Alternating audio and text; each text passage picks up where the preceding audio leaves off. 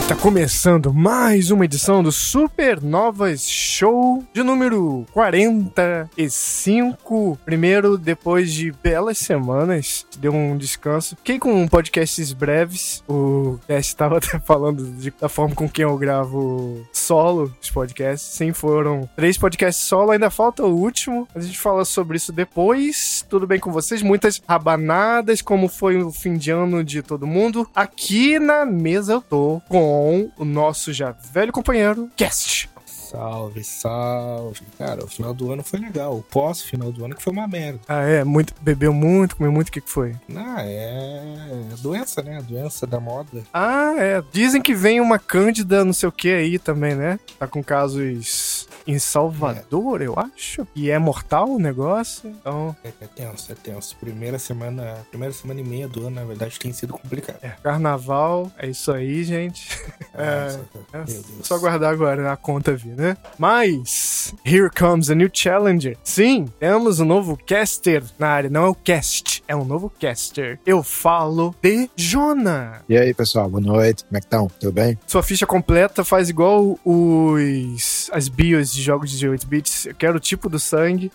Bom, vamos lá. Eu sou eu sou eu, eu, eu, eu tenho até um podcast, né? Eu trabalho muito com cinema. Então eu tenho um podcast chamado Subversine e eu eu jogo videogame desde os anos 90, passei por várias várias gerações, jogo no PC, hoje em dia jogo no PC, jogo no Switch, no PS4 Pro e no Series X, no Xbox. Né? Uhum. Jogo também até em, em celular, enfim. E tenho esse podcast sobre cinema, jogos também são uma das minhas paixões e adoro podcast, adoro ler sobre jogos, ler sobre a indústria, ler sobre lançamentos, as notícias, adiamentos, né? Então tem muita coisa que todo uhum. dia a gente sabe que movimenta o mundo dos jogos eu gosto muito de estar inteirado e participando. Uhum. Então seja muito bem-vindo à nossa edição de noticiário, de atualidades, né? De coisa, como você falou, gosta de falar de atualidades. Uh, então vamos lá. Antes do recadinho, a gente. Vocês normalmente estão acostumados com periodicidade em relação a podcast em geral. É, bom, a atuação, a, a, a, situação atual é de que, o dito isso, tá dormente, porque a gente tá falando dos jogos que a gente tá, anda jogando, mas sucintamente aqui no Supernova Show, ou De Volta pro Cartucho, que é o podcast de jogos retrô, também faz sucesso com aquele nicho. Uh, também tá com a segunda temporada encerrada. Estamos negociando com o Boninho para renovar a, a temporada. Vamos ver se rola. Estamos aí montando pautas, jogos. Inclusive, se você tiver uma ideia de algum jogo antigo que você queira que a gente aborde aqui no podcast, manda aí mensagem no nosso arroba SuperGregTV no Twitter. Pode ser em DM também.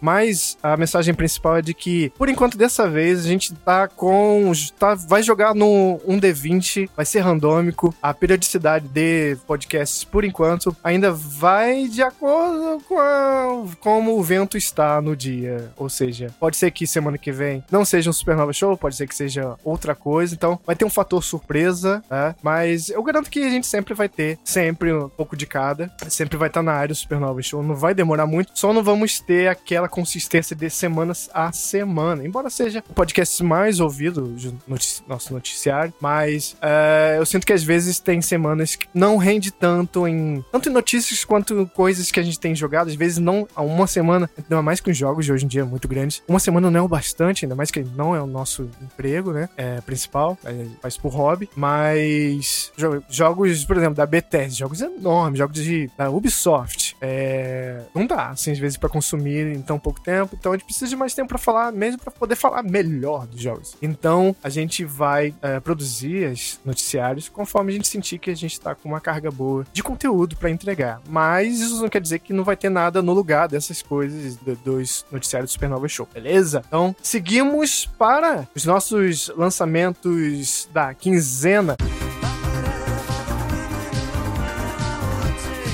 Antes a gente fazia semanal, né? Lançamentos da semana, mas deixei logo pra fechar janeiro logo de vez, estar no meio, na meiuca do mês. Então achei bom que a gente fale logo dos jogos até o final de janeiro. Então vamos lá. Uh, dia 12 de janeiro, que já passou, mas achei relevante dizer que Monster Hunter Rise pra PC saiu. The Ender Crucis pra PC e Xbox no dia 13. Shadow Man Remastered pra PS, PlayStation e Xbox, dia 13 de janeiro também. Sou 17 de janeiro chega a versão de Switch. É um joguinho, pra quem não lembra, uh, um joguinho de Nintendo 64. Não sei se alguém já jogou esse game. Na minha mente, ele era uma, uma, uma espécie de Tomb Raider com um bruxo. Um jogo bem louco. Não sei se o Jonah ele tá ligado em jogos retrô. Já ouviu falar desse jogo? Já jogou na época? Sim, sim. É, jogos retrô, eles, eles. Ou a gente, atualmente, né? Ou a gente joga quando ele sai, na época, na sua respectiva época e década. Ou hoje em dia a gente sabe que tem um mercado muito frutífero em relação aos jogos retrô, então a gente acaba jogando-os uhum.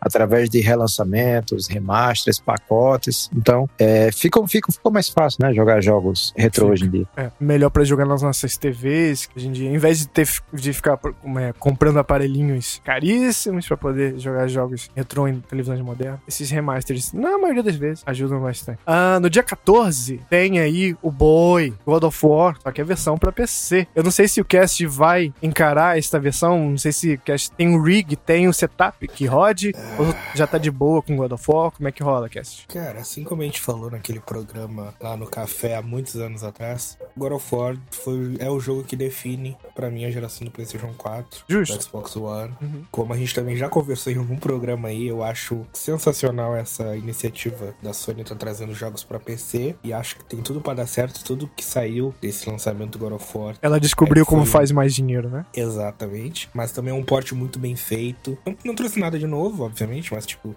as coisas que todo PCista gosta, tipo, proporções diferentes, dá pra tu jogar numa tela ultra-wide, uh, as frequências, uh, resoluções mais altas, 4K nativo de verdade, 120 frames para quem tem uma máquina da NASA para rodar. então a Sony tá acertando muito e o God of War é mais um acerto nessa tendência da Sony começar a lançar os jogos para PC. Dito isso, 200 pau não vou jogar nunca. Aham. É, o Túlio, ele analisou, tá lá no Gamer Point, a análise pra God of War de PC, elogiou e nos veículos em geral estão dizendo que é o melhor porte de jogos de Sony, da Sony para PC até agora. Mas também, no, pra quem é maníaco e ficar mexendo em settings, o jogo não oferece essa maluquice de ficar mexendo nas configurações. Alguém aí vai lançar mods. Ou mexer no INI do jogo, alguma coisa do tipo pra poder. Eu estou aguardando pelo mod do Shrek, que é um dos primeiros que sempre sai. Estou aguardando pelo mod da, do Thomas Trem. Não sei qual bicho vai virar o Thomas, mas eu estou no aguardo também. Vamos ver o que, que os modders vão fazer com esse joguinho. O Atreus podia tá... ser o burro. mas ótimo, ótimo jogo. Ótimo jogo. Hoje a gente ainda vai falar sobre God of War. Mas no dia 20 de janeiro temos outra delicinha de jogo, mas aí é só os velho, só os velho que vai talvez conhecer Windjammers, só que o 2, continuação. Jogo muito legal é, de arcade Neo Geo. Tava jogando esse dia. É jogo de é um, uma releitura de Pong pra Frisbee. É como se transformasse Pong num esporte. Você coloca assim em arenas é, parecido com o de vôlei. Não sei se o Jonathan já jogou o primeiro Windjammer, Jonathan. Não, ainda não. Ainda não né? Recomendo demais esse jogo. Tanto um quanto o dois, tenho certeza que também vai ser legal. Mas é tipo de coisa, tipo, é um jogo em que a continuação depois de 30 anos sai. Então, a versão pra Switch e PC sai no dia 20 de janeiro. Também no dia 20 de janeiro temos Rainbow Six Extraction, joguinho da Ubisoft pra Xbox, PC, PlayStation, Luna, Stadia. Uh, alguém aqui vai se arriscar no Rainbow Six? Eu, eu gostaria muito de saber qual é o grande chamariz desse jogo. Eu, eu, eu sinto que os jogos da Ubisoft que ela tem lançado ultimamente, principalmente os de tiro,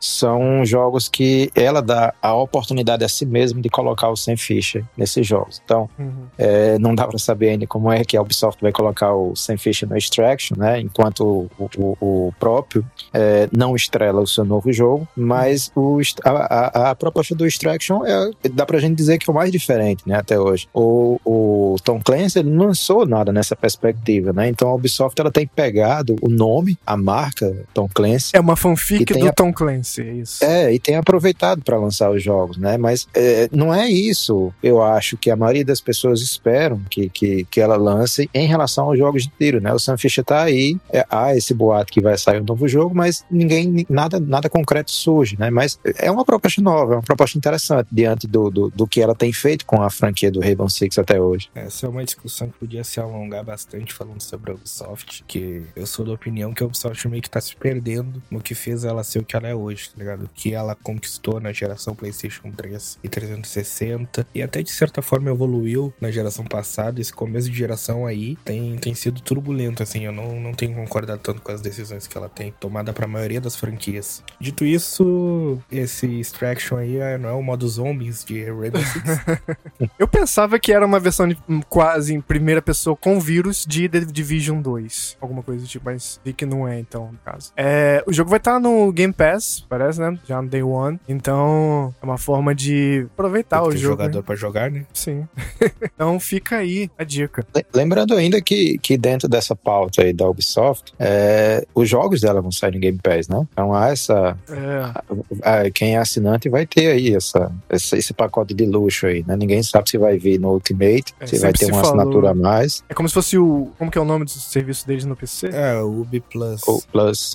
Uhum. Só que isso é meio questionável ainda, porque a Ubi Plus é provavelmente um dos melhores serviços que tem, tratando-se de empresa, porque é tipo, falando do Brasil, né? 50 conto, todos os jogos. Todos os jogos. Acabou de lançar. Tá. Não é Uhum. tipo o que a EA faz. Que é, EA joga Play- um pouquinho aqui, olha. Só um pouquinho. É, e e ah, um o, jogo de dois, o jogo de dois anos atrás tá lá, mas o jogo que lançou hoje não. Aí tem que comprar. Aham. Então, o Ubi Plus é realmente muito forte. Foi confirmado que vai ir pro Xbox, porque ele até então é só pra PC. Uhum. Porém, a gente ainda não tem a confirmação se vai ir pro Game Pass. O que seria uma Hum. seria uma jogadaça da Microsoft se fosse pro Game Pass. Se for, será que assim que anuncia o Spartacus, a Microsoft rebate com essa? Seria uma, uma boa rebatida aí. Mas enfim, Serious Sun Siberian Mayhem, que é uma expansão, né, do Serious Sun 4? É 4, né? Pra PC no dia 25 de janeiro. No dia 28 de janeiro, a versão de Uncharted, o 4 e o Lost Legacy. Já saiu, né, o que o, esse, esse jogo no PC? Já, né? No PC eu acho que não. Não, né? Então vai ser no Lost Legacy não. Não. Ah, então vai ser primeiro no PS5. Sim. Olha, Olha aí. acredito que sim. Caramba. Então, dia 28, gente. Dia 28 de janeiro, tem a versão revisada para PlayStation 5 de Uncharted, que chama Uncharted Legacy of Thieves Collection. E tem o Uncharted 4, dos jogos mais bonitos da geração. E Lost Legacy, no pacote. Ah, no mesmo dia, 28 de janeiro, a gente fecha com Pokémon Legends Arceus. Tem muita gente que fala Arceus, para você hipster aqui falar Arceus, eu não sei, mas Pokémon Arceus para Switch. Ah, a Nintendo tem soltado alguns, acho que foi hoje ou ontem, um vídeo de gameplay com 13 minutos. Eu ainda não vi, mas muita gente tava esperando alguma coisa mundo aberto, Pokémon, todo mundo sempre pediu isso, mas é ah, parece que o negócio é mais segmentado ao modo Monster Hunter. São áreas interconectadas e você vai de uma para outra. Não é, não tá lá ainda, mas o que me chama atenção é esse nome Pokémon Legends dois pontos, porque isso pode indicar que é uma bifurcação na, na série e eu acho que a gente pode ter mais Pokémon Legends dois pontos alguma coisa. Então acho que deve rolar alguma coisa de pra frente. Ah, então isso conclui os lançamentos de jogos até janeiro. Antes, até seis meses atrás, fevereiro tava pegando fogo, bicho. Tinha muito jogo, muita coisa aglutinada ali, mas começaram a sair fora, as pessoas começaram a adiar os jogos. Ainda tem algumas coisas, então fiquem ligados pra fevereiro, inclusive. Aloy, sim. Aloy, beijos. Em fevereiro, o fãzinho de Dark Souls é... tem orgasmo. Vai, vai, vai. Enfim, vamos pra o que a gente anda jogando ultimamente na semana.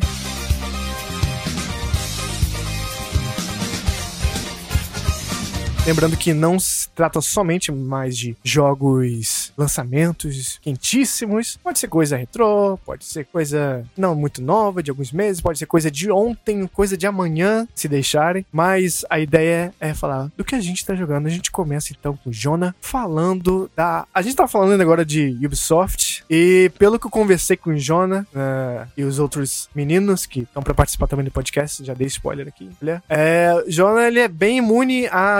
Parece, me parece que ele é imune a Ubisoftizices. Que quanto mais jogar na cara dele horas de jogos, ou horas de jogos de Ubisoft, ele mais gosta. Como que é essa história aí, Jonah? Cara, é, a gente sabe que o, que o Assassin's Creed ele tem seguido essa fórmula, Uhum. é, especificamente essa trilogia mais recente, o Origin, o Odyssey e o Valhalla, a gente sabe que ele tem. que é, Se a gente for pegar entre os três, dá pra gente dizer que o mais diferente entre eles, ou o mais diferente da franquia nesse sentido, é o Origins por ele, por ele ter dado esse salto, arriscar, usando até o, o linguajar da franquia, né? O salto de fé e o leap of faith. É, quando ele saiu naquela perspectiva, algo é, muito que, chamou muita atenção, ele foi indicado ao GOT, né? Se eu não me engano, na época. Foi, foi. É, mas aí a gente, a gente quando, quando você pega o. Principalmente no meu caso, que eu joguei o Origins, o Odyssey e o Valhalla, tenho jogado na sequência, né? E a gente vê que o, que o Valhalla e o Odyssey, o Odyssey ele tem uma pegada muito diferente. É quase um jogo dos Cavaleiros do Zodíaco, porque chega um momento do jogo que você é hiper poderoso. Você faz muita coisa, né? É um jogo muito veloz. E já o Valhalla, ele tem uma outra pegada, embora mecanicamente, basicamente a gente tem uma diminuição de velocidade dos ataques,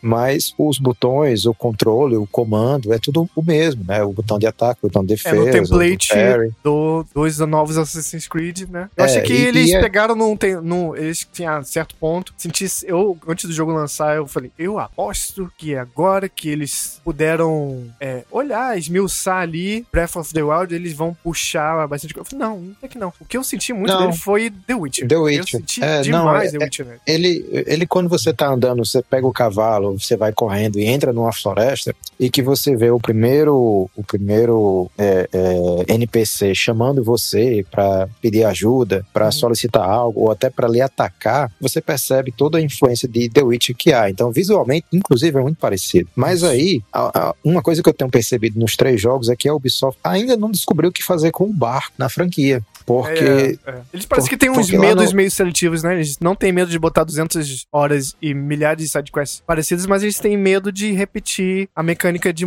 mar aberto de, de, é. de barco. Né? O, o, no primeiro, no, aliás, no Origins, a gente ainda tem, inclusive, uma, uma grande set piece, grande mesmo set piece. A gente chega a jogar com uma outra personagem, né? A mulher do Bayek. No, no Odyssey também a gente tem aquelas batalhas navais, mas no Valhalla eles deram uma enxugada e o máximo que você faz é pegar um barco para fazer uma leve transição geográfica de um espaço para o outro. O barco nem chega a quebrar, é que bem, é um diferencial. Bem né, tedioso, dos outros. Acho, assim. é, e, e, aí, assim, ele é mecanicamente ele é mais lento. É, você, nesse sentido, ele é positivo porque você sente melhor o impacto dos ataques, é. como a gente está jogando com Vikings. É, então a gente, de fato, a gente. Eu acho que não, faz parte da diretriz dele deixar lento para deixar brutal e pesado o transparecer a, a natureza violenta através Sim. da gameplay de jogo. E, assim, uma coisa que é, que é permanente no caso da Ubisoft são a questão dos bugs, né? Dos glitches. É, eu tive menos problema com o jogo no lançamento, comprei na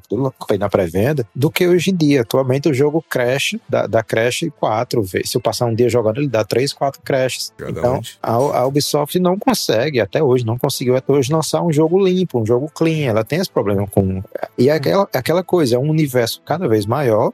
Cada jogo que sai, a Ubisoft diz que vai ser um mapa maior do que o jogo anterior, mais horas de gameplay. E nesse sentido a gente sabe que exige mais dos devs. E na verdade, no final, ela não entrega aquele produto. A Ubisoft ela segue aquela linha do, do, do The Witcher, do, do, Breath of the Wild, de a cada 15 segundos você vai se deparar com alguma coisa no mapa. Então você não vai só andar. A cada 15 segundos algo vai lhe chamar a atenção, seja uma construção, seja um NPC, seja uma briga, enfim. E a Ubisoft faz mundos cada vez maiores e utiliza essa regra dos 15 15 segundos é a todo tempo. Então, é, não outro jogo, outro jogo que faz isso é o Red Dead Redemption 2. Só que se ele é. fosse tão bem escrito quanto o Red Dead Redemption 2 é, eu acho que seria mais essas 200, 300 horas. Eu, eu devo ter também em torno disso. Depois eu descobri que a edição que a Ubi mandou foi a, a Season Pass. Aí eu, meu Deus, tem o Siege of Paris agora pra jogar. E, meu Deus, esse jogo também, essa expansão não acaba mais. Mas se fosse tão bem escrito, acho que essas horas seriam bem mais suaves. No Red Dead, é, foi até bom você falar isso, porque no Red Dead, de fato, é algo mais orgânico. Então, por exemplo, você está lá na carroça fazendo uma missão, é, as mulheres estão cantando, é isso acontece inclusive no começo do jogo. É, as mulheres estão cantando, você está conversando com a pessoa que está é, é, é, guiando a carroça e acontece um acidente, né? A roda cai. É uma coisa que acontece no começo do jogo. A roda cai e todo mundo para em função daquela roda. E quando todo mundo retorna porque a roda foi colocada no lugar, você tem a continuação do que estava acontecendo. Então, as mulheres voltam a cantar, a conversa entre, entre o. Esqueci o nome do protagonista, de John Master, mas não é o John Master. Uh, o da Daniel não é. Como que é o que é?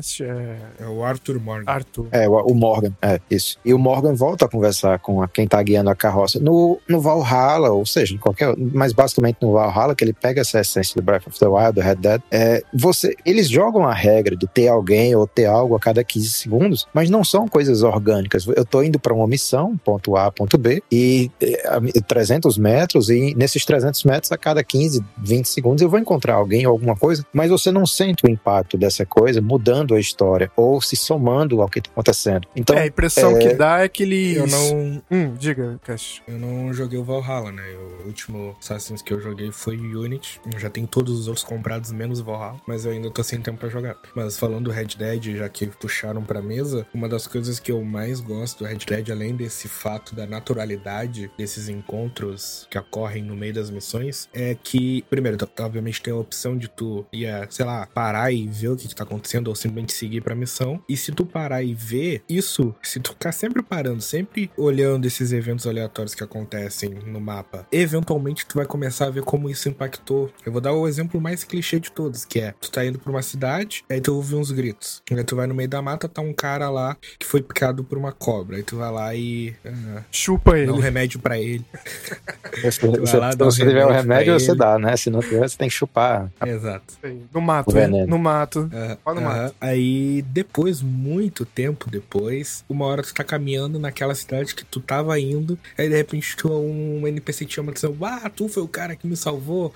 Uhum. E ele tá, tipo, parado na frente de uma loja de arma. Não, o cara é meu primo, meu cunhado, sei lá, entra lá que qualquer coisa que tu pegar é por minha conta. Uhum, então uhum. tu ganhou uma, vanta uma vantagem, tu ganhou um item, entre aspas, de graça. Sim. E, e ao mesmo tempo cresceu pro universo. Tu, tu sente que a tua presença ali fez a diferença. Exato. O, a impressão que dá do Assassin's Creed, eles querem fazer isso, só que a diferença é que parece ser uma coisa automatizada. Olha, faz um algoritmo aí em que a cada 500 metros do mapa de um Assassin's Creed, ele vai sortear uh, esses eventos e colocar ali alguma coisa acontecendo. Enquanto no da Rockstar, é... não, foi escolhido à mão. Aquela colina ali vai ser propícia a acontecer esse tipo de evento. Não à toa a gente ouve as histórias de crunch e tal. Então se sente um, um trabalho artesanal muito mais forte. Assim. Da Urb parece uma simulação, sabe? O, o coleguinha no trabalho querendo trapacear, fazendo alguma coisa, criando alguma maquinário ali para poder parecer uma coisa que realmente não é. Isso que a impressão me passa no macro de Assassin's Creed. Mas eu, assim, eu sou fã de Assassin's Creed, porém, uh, a cada dia que se passa, não tenho muitos motivos para ficar mais animado, não. Ainda mais que querem vir, fazer virar é, coisa meio de, não sei, Destiny, alguma coisa, um, um hub de Assassin's Creed definitivo. Eu não sei. É, que até aqui, pelo menos, eles estão tentando, de um em um, trazer mudanças. Assim como Final Fantasy não, não se aquieta a cada edição. Pelo menos alguma coisa ou outra eles tentam. E parece que esse Infinite é, vai ser tudo dentro do mesmíssimo template, assim. Só vai mudar as temáticas. Isso meio que também me desanima um pouco. Tem a coisa do NFT, né? Prometem que, que a Pra melhorar mais ainda, né? eu, eu, eu, confesso que eu ainda, apesar da minha reclamação sobre a franquia, a coisa da repetição, a, a gente sabe que o que muda é a roupagem, né? O terreno, a roupagem, a cultura, a história, mas basicamente e mecanicamente o jogo ele tem permanecido o mesmo, a jogabilidade, principalmente nessa trilogia mais recente. Mas eu ainda, eu confesso que eu prefiro ainda, por exemplo, que saísse um Assassin's Creed China, apesar de ter aquela, ter aquela versão 2D menor, mas não uhum. tem o 3D, o maior. Mas eu, eu confesso que eu preferia que saísse um China, ou o Japão, um Brasil, de repente, um México, sei lá, é, do que ele partisse pro, pro Infinite, né? Eu, eu gosto, eu, eu sou masoquista nesse sentido, né? Parece que essa coisa de você ter o pontinho lá, a interrogação, ele, ele chama você, né? É convidativo. Far Cry a minha, assim, não, a minha ideia do Infinite, assim. a minha ideia do Infinite é que a cada temporada ou ano, seja ano, vai ser um país diferente. Só que mais do que nunca no mesmo template, entendeu? É, mais do que uh, eu sou fã de Assassins. O Assassin's Creed Revelations é o jogo da minha vida. Foi o que me fez voltar a amar videogames depois de anos fora desse meio. Então eu não sou só fã de Assassins, eu sou fanboy de Assassins. Só que infelizmente nos últimos anos eu me distanciei da franquia, muito por conta de que eu não tinha console para jogar na época e depois que eu adquiri, meio que perdeu o brilho uhum. para mim depois do, do Syndicate. É. Porque mais do que eventos históricos e, e lugares, Assassin's Creed para mim sempre foi um jogo muito de personagem. Eu lembro, tipo, tu pensa em Assassin's Creed, eu, por exemplo, eu penso em Altair, Ezio, Connor, Edward, sabe? Eu penso nos caras, nos protagonistas. E, e, e, quando começou esse negócio de, ah, não, você escolhe o gênero do protagonista, e começou a ficar esse negócio estranho, uh, polêmicas à parte, né? Do Odyssey, que era pra ter sido uma mulher, e os caras quiseram um homem, eles botaram os dois. Uh, então, eu acho que falta isso hoje em dia. Eu tô sendo bem, entre aspas, preconceituoso aqui, porque eu não joguei os últimos. Ah, se, se sua vibe é a parte histórica, como a minha é, é eu acho que o Horizon vai te pegar bastante, porque eu acho bem mágico, bem misterioso, o Egito e tal, e místico. Eu amo esse jogo por causa disso. O Odyssey eu gosto muito por causa da mecânica dele, acho que ele tá ali. Eu gosto da história dele, quase novela meio mexicana, mas a, o refino da nova, nova era de Assassin's Creed, acho que se encontra no Odyssey. E o Valhalla, ele começa a se distanciar para algum outro lugar que eu não gosto tanto. Tudo, tudo Assassin's Creed, tudo em volta de cada título parece sair de algum template em que eles aproveitam ao máximo antes de seguir em frente. É bem engraçado. Eu vou deixar aí, para quem ouve a gente através do Spotify, uma enquete. Sim, uma enquete. Você entra no post do podcast, logo abaixo da descrição desse episódio vai ter uma perguntinha. Vai ser sobre Assassin's Creed. É muito simples. Eu acho que eu já sei a resposta, mas a pergunta é: qual era de Assassin's Creed você prefere? Então aí embaixo você clica e a gente vai saber na próxima edição do Supernova Show qual era que o ouvinte do Supernovas e Assassin's Creed prefere.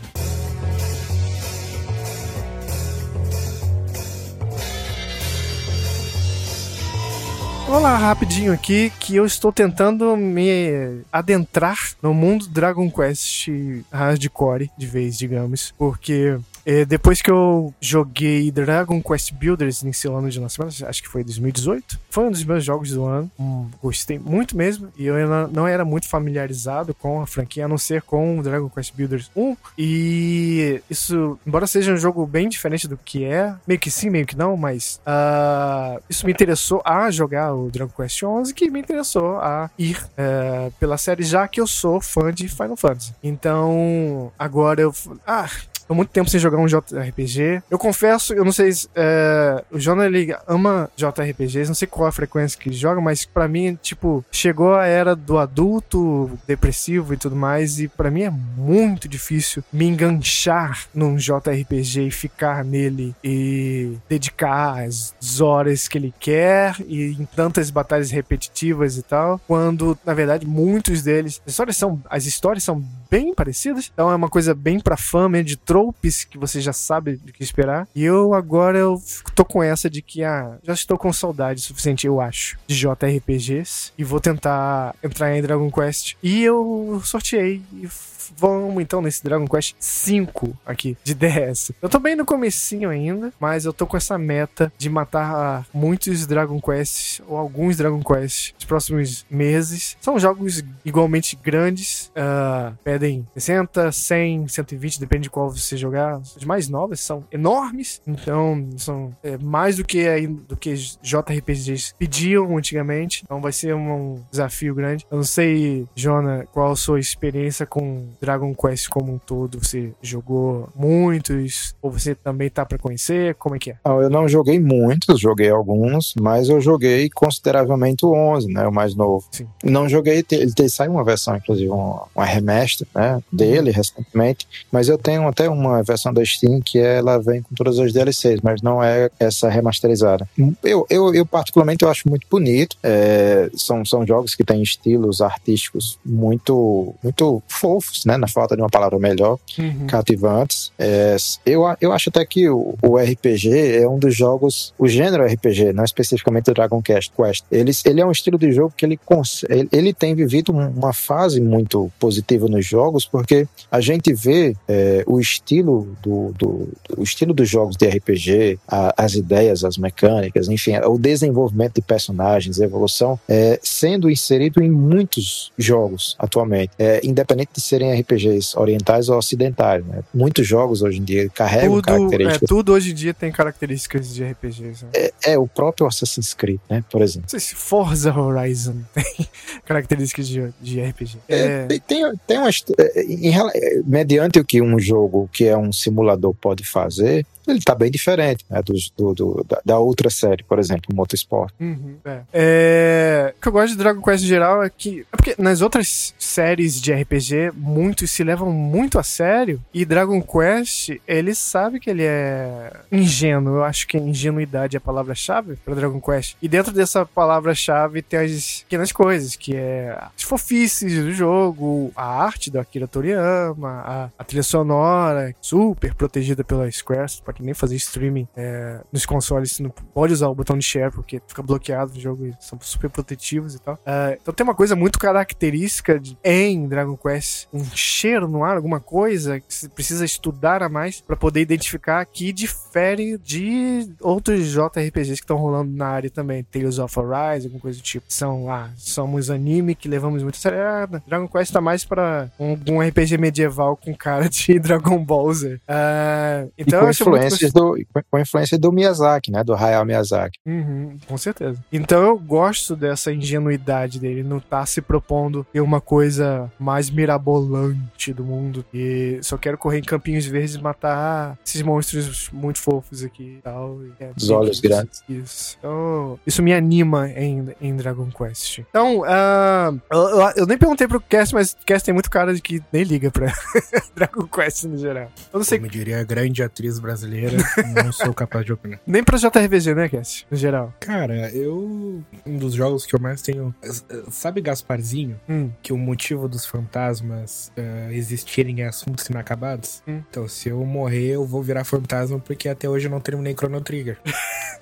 Aham. Ah, todo mundo tem suas shames. Até pra fazer um podcast hoje né? Exato. Então, eu, eu gosto, assim. Eu sou fã de anime, né, cara? Então, Aham. o que é do Japão me, me interessa. Então, Só você quer dizer que você devia paciência. estar jogando, mas não, não rola. Não. Entendi. É. Mas é justo, porque realmente, assim, eu, quando eu jogo, eu vejo, olha, isso aqui é bem pra quem tá investido, porque as batalhas em turnos que estão muito lentas de desenvolvimento no jogo, depois de muitas horas que o jogo começa, sentir um calorzinho a esquentar. Persona é um que não deixa aí. Ah, se a pessoa tá indo atrás de gameplay imediato, vai esperar aí 5, 4 horas até a coisa. Vocês, vocês consideram o Fable uma espécie de Dragon Quest da Microsoft? É, como se fosse um- uma coisa ocidental, né?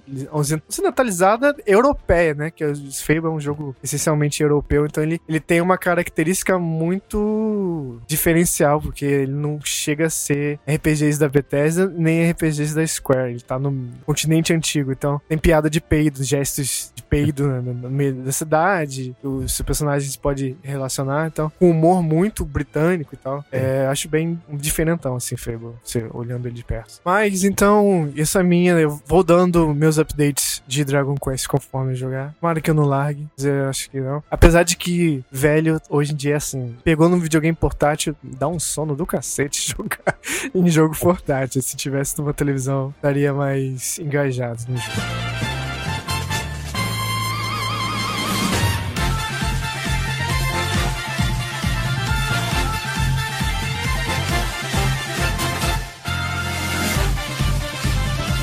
Falando em engajamento, o Jonah, ele tinha dito que tem um joguinho de golfe muito peculiar, que ele tá gos- gostou muito, que se chama, Jonas, Golfe, como que é? Golf Club Wasteland. Aham. Conta aí pra gente sobre. Bom, eu acho que antes de, de falar do jogo em si, é interessante é, destacar algum, uma coisa que chama a atenção, porque o jogo ele é muito minimalista em suas propostas. Como assim? Quando você vai jogar no PC, eu não sei no caso de vocês, mas no meu caso, geralmente eu vou logo nas opções, especificamente na parte gráfica. É, Hoje em dia por os jogos- desde os anos 2000 eu faço isso mesmo sem precisar. É, e a gente vai tentando forçar o PC, a placa especificamente, a rodar aquele jogo no máximo que ele aguenta, né?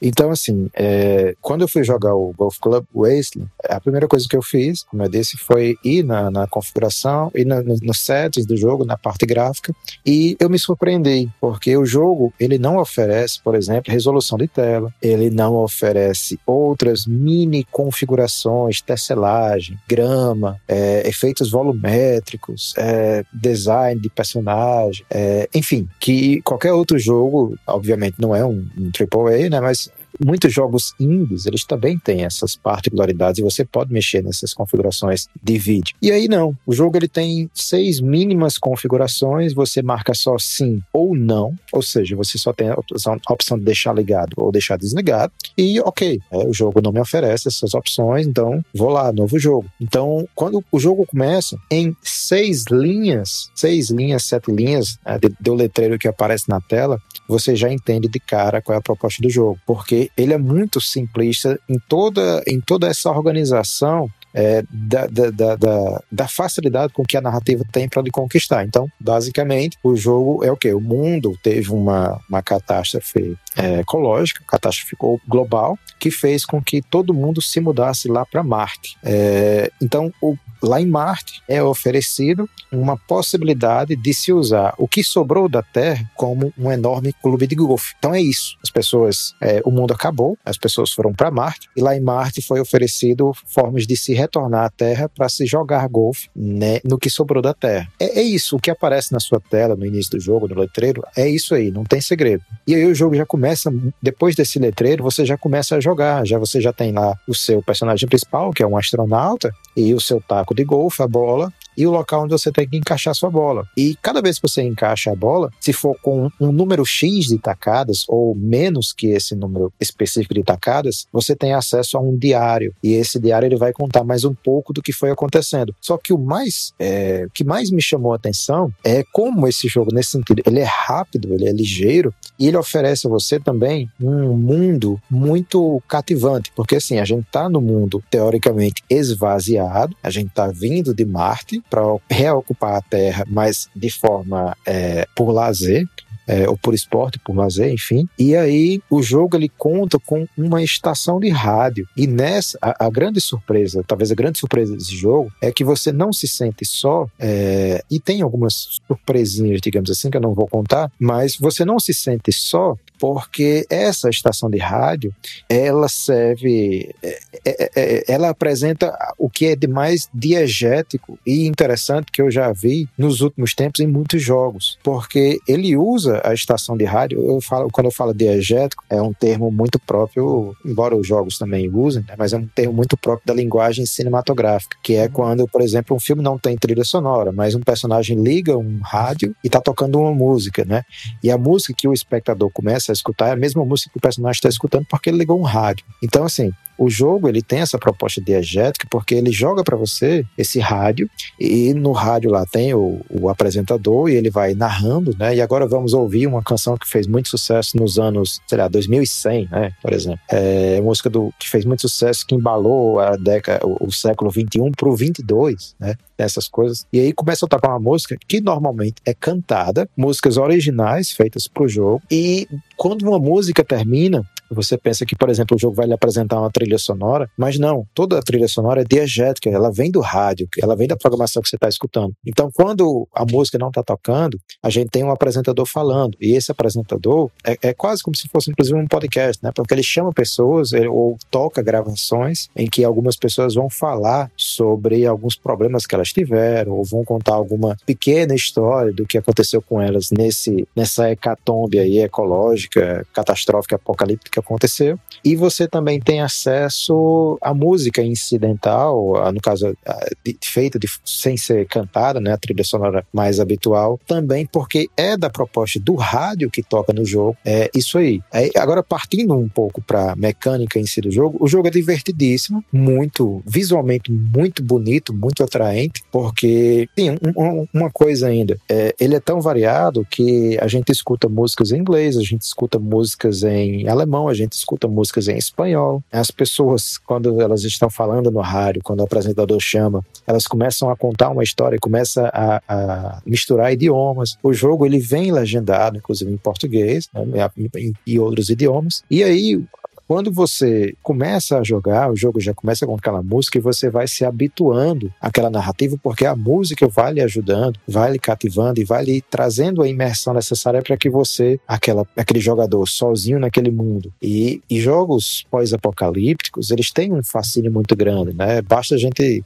lembrar, sei lá, usar um exemplo mais, mais conhecido do Last of Us, do, do, do 1 ou do 2, é, que depois do, da epidemia, é, a gente vê as árvores, as plantas tomando de conta da cidade, e o jogo se aproveita muito disso, né, para povoar de verde aquela paisagem cinza, e fica muito bonito, né? O 2 o dois tá aí, o 2 fala por si só. E aí o Golf Club, ele usa também isso aí. Então, a gente vê monumentos quebrados no fundo, né? A gente vê monumentos também é, quebrados que você consegue interagir, então você vê a água, você vê a pureza do mundo se, uhum. se reconstruindo sozinho, né, pela falta da, do homem, né, para destruir a natureza. E o jogo ele se aproveita muito disso, porque é, ele, ele, é quase um. Eu brinquei no início, quando a gente estava conversando, que ele é uma espécie de Angry Birds Sim. com a ambientação de um Death Stranding, com a questão da trilha sonora como se fosse um Fallout, né, porque de fato tem um rádio lá no Fallout. Uhum. Então, ele, ele, ele, se a gente pegar, essencialmente, ele é isso aí. Porque é muito simples. Né? Você tem, tem basicamente o botão de, de, de tacar né, a bola, de golpear a bola com um taco, uhum. e você tem os, os, botões da câmera, né? E no caso, para subir a bola, para descer a bola. Mas ele tem os mínimos de buracos, ou seja lá o que, para você Não, fazer? Ele, ele, é só para conseguir mesmo. Digamos assim, é, cada fase só tem um buraco para você acertar a bola. Então, assim, ele. E, e aí aí você vai tendo acessos a pedaços do que, do que aconteceu, ah. ouvindo, ouvindo o rádio e cumprindo cada fase com o mínimo de tacadas possíveis para que você tenha acesso a esses diários. Ele é mais uma jogo... narrativa sensorial que usa como desculpa a progressão de golfe. Sim, e aí, e aí, claro, o level design do jogo é, é, um, é algo brilhante, porque é, começa aquela coisa só lateral, ou seja, você está num, num hum. plano retilíneo e basta você acertar a bola da esquerda para a direita e pronto. Só que aí a cada fase que o jogo vai oferecendo e vai ofertando ao jogador, a coisa vai ficando mais vertical, vai ficando horizontalmente muito longa e vai oferecendo perigos, né? Então, por exemplo, tem, uma, tem um momento em que é, você está numa região que venta muito. Então, uhum. quando você acerta a bola para cima, é, se você não, não, não calibrar bem a força da bola, ela vai de vez e passa para o outro lado da tela. Então a bola, digamos assim, muito entre aspas, morre, né? No caso você perde a sua vez e a bola retorna, retorna para você e você pode jogar novamente. Você não morre, né? O que você faz é perder aquela jogada, então a bola retorna para você e você recomeça a jogada. No início eu achei os controles um pouco complicado, mas aí você vai na, nas, nos sets, na configuração e você ajusta os controles, porque na minha concepção eles estavam ao contrário entre, entre tacar da, da esquerda para a direita, por exemplo. E aí eu configurei e logo ficou bem tranquilo nesse sentido. E assim, o jogo ele tem surpresas. O jogo ele tem surpresas. O jogo ele ofer oferece ao jogador de fato um level design muito interessante. Então, o, o seu único desafio no, no fim, ou no sentido mais geral, não é só é, acertar a bola no buraco. Você tem outros desafios também, porque você vai percebendo aos poucos que acontecem ou existem algumas coisas no cenário que vão dificultar a sua atacada. Então você vai ter que começar a pensar em, em termos de espaço, de tempo, é, do próprio chão, o próprio céu. É, tem algumas mensagens é, escondidas no, no, no mapa. Então, às vezes, quando você está numa fase, a fase quer que você vá da esquerda para a direita, mas, ou seja, o side-scrolling habitual, né, que a gente conhece. Não é como o Metroid, que o Metroid começa, enfim, você, o 3 ou o Dread, por exemplo, começa, você pode ir para esquerda ou para direita. Mas aí tem alguns momentos que o jogo, ele, você tem que ir para a direita, porque a, a, o buraco da bola está lá na frente, mas aí você vê que mais à esquerda tem um botão na parede, e você vai e acerta a bola nesse botão e acontece alguma coisa, ou libera-se alguma coisa, ou você tem acesso a um uma outra parte do mapa que não necessariamente vai importar a progressão do jogo, mas vai lhe dar mais elementos para que você conheça o que está por trás dos acontecimentos. E até mesmo o seu personagem também, ele começa aos poucos, durante a narrativa, a você, você vai percebendo que há um contexto também na figura desse personagem. Então, assim, é um jogo você acha aí nas plataformas digitais para comprar. É um jogo, é, vez ou outra ele entra em promoção. É, não é aquele jogo jogo que, que aparece em lista dos melhores do ano, não é aquele jogo que aparece como uma indicação imperdível, é necessário jogar, enfim. Mas eu, particularmente, considero um jogo que traz, na sua proposta minimalista, algo que é, oferta ao jogador elementos para que o próprio jogo ele vá se desenvolvendo e você vá conhecendo mais, não só da narrativa, ou não só do que aconteceu antes do tempo em que o jogo se passa, mas durante e também com o seu personagem em uma mecânica simplesmente tacar a bola no buraco, que é divertidíssima e apresenta um nível de desafio, inclusive, muito é, alto em alguns momentos, mas é um nível de desafio que você percebe que há uma progressão muito justa também. Não é um jogo que simplesmente oferece um, um level fácil e um outro muito difícil, não. Ele vai construindo e vai colocando no cenário dicas visuais ou elementos para que você saiba melhor como é, passar é, de uma fase para outra, de um level para outro, sem que você seja exigido algo que você até então não fez. Então o jogo vai colocando elementos vai facilitando o seu caminho. Então, Golf Club Wasteland, é um Angry Birds misturado com Fallout, misturado com o clima de Death Stranding, muito bom, um indie é, europeu, é, e que eu particularmente recomendo bastante. Show. Se eu não me engano, esse jogo também tá no Switch, né? Sim. Então, pra quem é, tem a plataforma, pelo que eu ouvi também falar, é, na, no Switch funciona muito bem, então parece ser um jogo só reforçou. Legal, bem legalzitos. Então, é... Cast, tem cara que você andou jogando jogo de celular. Jogou não? Mano, não, jogo de celular não. tipo isso, tipo isso. Acertei, viu? Uh, um segundo, um segundo, um segundo. Uh, yeah. Mano, só bateu no cartão, tá ligado? Fifinha, Hum. check. Overwatchzinho, check.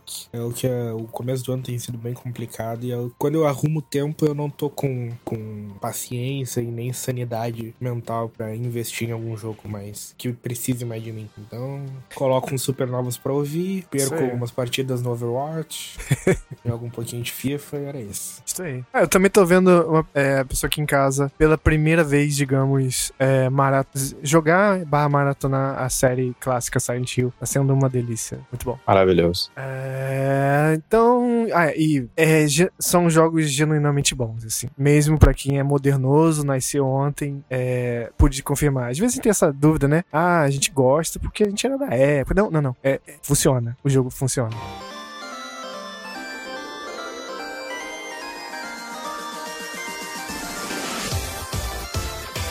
Vamos pra reta final nas nossas pequenovas, as notícias da semana. O texto das notícias de hoje são baseados em textos da IGN e VG 24-7. Porque o Gamer Point, do Fernando Abraços, ainda tá no clima de ressaca e não, ainda, não tá postando tantas notícias. Mas próximas edições esperem notícias lá do Gamer Point. Acessem gamerpoint.com.br. Me paga aí, Fernando. Vamos começar com escassez do PS5. É, a Sony anuncia a continuidade na produção do PS4 em 2022. A nota diz um novo relatório da Bloomberg afirma que a Sony aparentemente planejava deixar de fabricar os consoles em 2021, PS4, mas recentemente disse a seus parceiros de fabricação que continuará fa- fabricando o console por mais um ano, resultando em mais um milhão de unidades disponíveis para compra até o final desse ano. A Sony está fazendo isso para compensar a pressão na produção do PlayStation 5, é, que a empresa claramente não consegue acompanhar. É, a tecnologia da nova geração é mais avançada, é complicada, como todo mundo já sabe, é, do que a do PS4. E como tal, é mais difícil de produzir. Então, ao aumentar a produção dos PlayStation 4, a Sony espera melhorar seus acordos com parceiros de fabricação, que podem, por sua vez, ajudar a produção do PlayStation 5 a longo prazo, segundo a Bloomberg. Apesar dos problemas de estoque, a Sony está sendo tá tendo um enorme sucesso com o PlayStation 5, como a gente pode ver dia após dia, virou artigo de luxo em qualquer lugar, comercial. Todos os sertanejos ricaços têm um PlayStation 5 no canto da sala, se você reparar. Então, o relatório de ganhos trimestrais da Sony para o segundo trimestre de 2021 revelou que os- o PlayStation 5 vendeu 13,4 milhões de unidades desde o seu lançamento em novembro de 2020. Seg-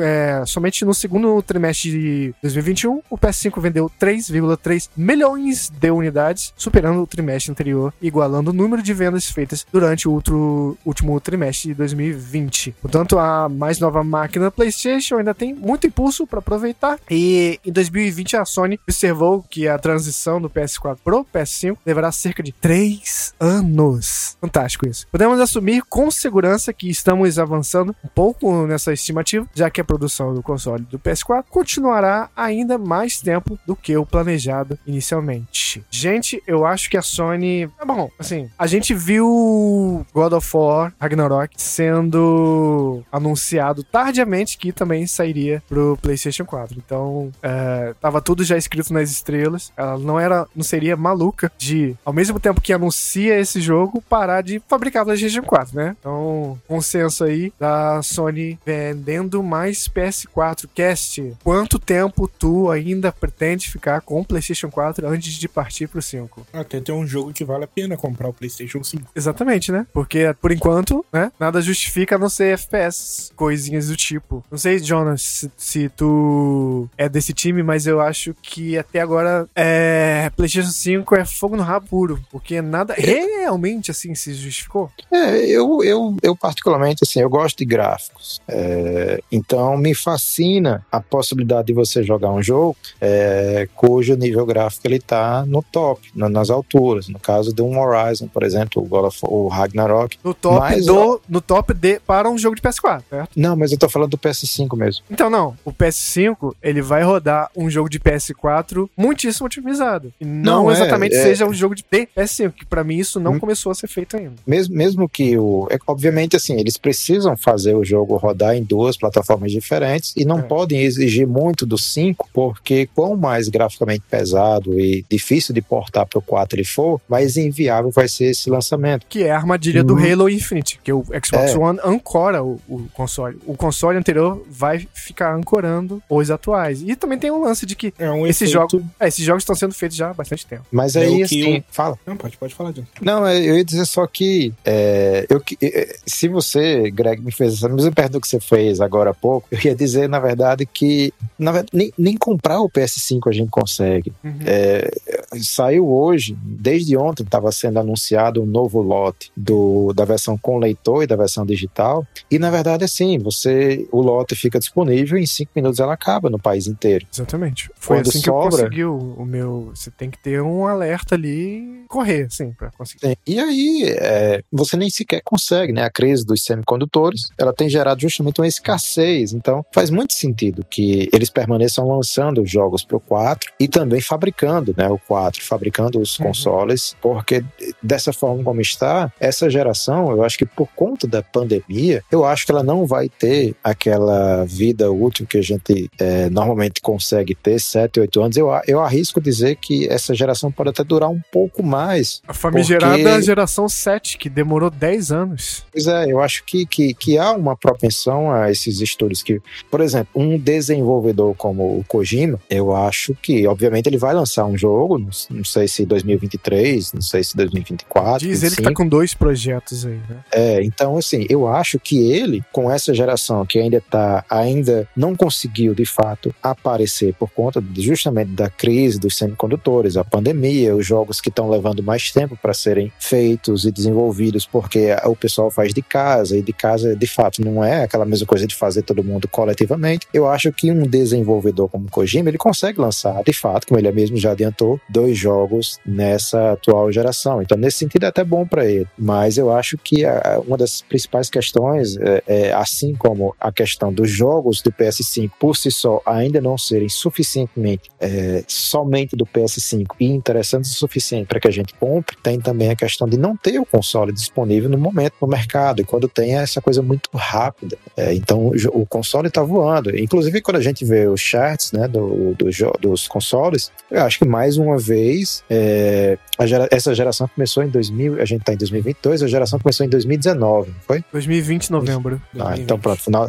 E eu acho que mais uma vez, é, mesmo a gente estando ainda no começo de 2022, é possível, provavelmente, a gente cravar que, ao menos em termos de vendas de consoles, esse ano, essa geração, mais uma vez, vai ser da Sony, né? Não sei se vocês pensam igual. Obviamente, a Microsoft tem muitos jogos exclusivos, comprou muitos estúdios e vai lançar muita coisa de fato, mas eu acho que no fim das contas, é, a Sony ela vende exorbitantemente bem no Japão. Os jogos exclusivos da Sony, eles têm realmente um número de vendas muito maior do que os da, da, da Microsoft. Em muitos casos se aproximam até é, do número de vendas de jogos da Nintendo, dependendo do jogo. É, eu não sei se vocês, acho que vocês viram, né? Aquela, o, o diretor do Days Gone, ele, Sim. com certa mágoa, né? Ele publicou na internet que o jogo ele tinha vendido 8 milhões de cópias. E aí tem até um, tem até um pós-declaração acerca de, disso aí, porque depois parece que ele, ele contou as cópias a partir dos troféus, né? Do, do, do jogo. Então ele foi oferecido na PS Plus, né? Então não dá uhum. para você tirar. Mas um jogo, se tiver, independente de ter, de ter vendido um ou dois milhões a menos, um jogo como Days Gone, uma IP nova, de um estúdio de, da Band, que, vi, que foi um jogo que também foi lançado com é, é quase um Assassin's Creed, né, da Sony, lançou com muitos problemas, muito bugado. Se tiver vendido 6, 7 ou as 8 milhões que o diretor alega, foi muito jogo. Foi muito. É, qualquer outro jogo teria uma sequência garantida com um número abastado e tão grande desse de milhões de cópias vendidas. Então ah. acho que o, o PS5 ele tem esse problema aí também.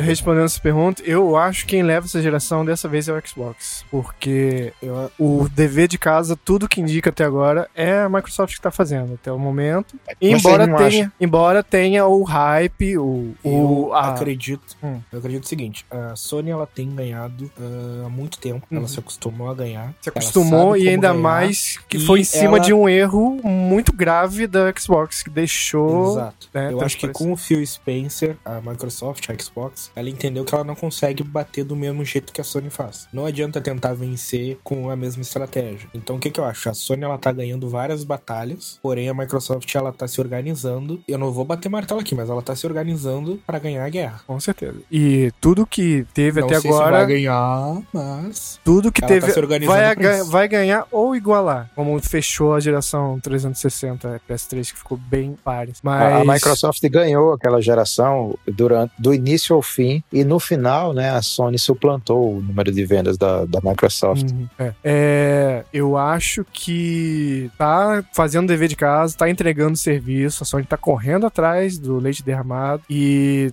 pequenos sinais de que uh, isso é verdade, porque é tudo que a gente. Tudo não, mas o que a gente viu nesse um ano de geração, temos exemplo aí de coisas, jogos aclamados que pertencem à Microsoft hoje em dia, foram é, financiados parcialmente e foram entregues de bandeja para a Sony. São jogos Deathloop e Psychonauts 2. Eu acho que eles mostram o que está por vir aí. Não, o Deathloop, por exemplo, não é um jogo que eu acredito que seja de PlayStation 5. É um jogo bem cara de PS4, mas aí é trancado por conveniência no 5 e tal. A Sony aproveitou isso para vender né, mais consoles. Mas... Sobre essa questão gráfica que vocês comentaram lá atrás no começo da notícia, que eu queria comentar. Eu tô esperando o, o essa geração antiga ser esquecida de fato. para ver o que, que eles vão oferecer pro PlayStation 5. É come... a âncora tá começando é a, mesma coisa... a ser solta mais pela Microsoft do que Mas é a... pela Sony. É a mesma coisa que aconteceu na geração PlayStation 3. Cara,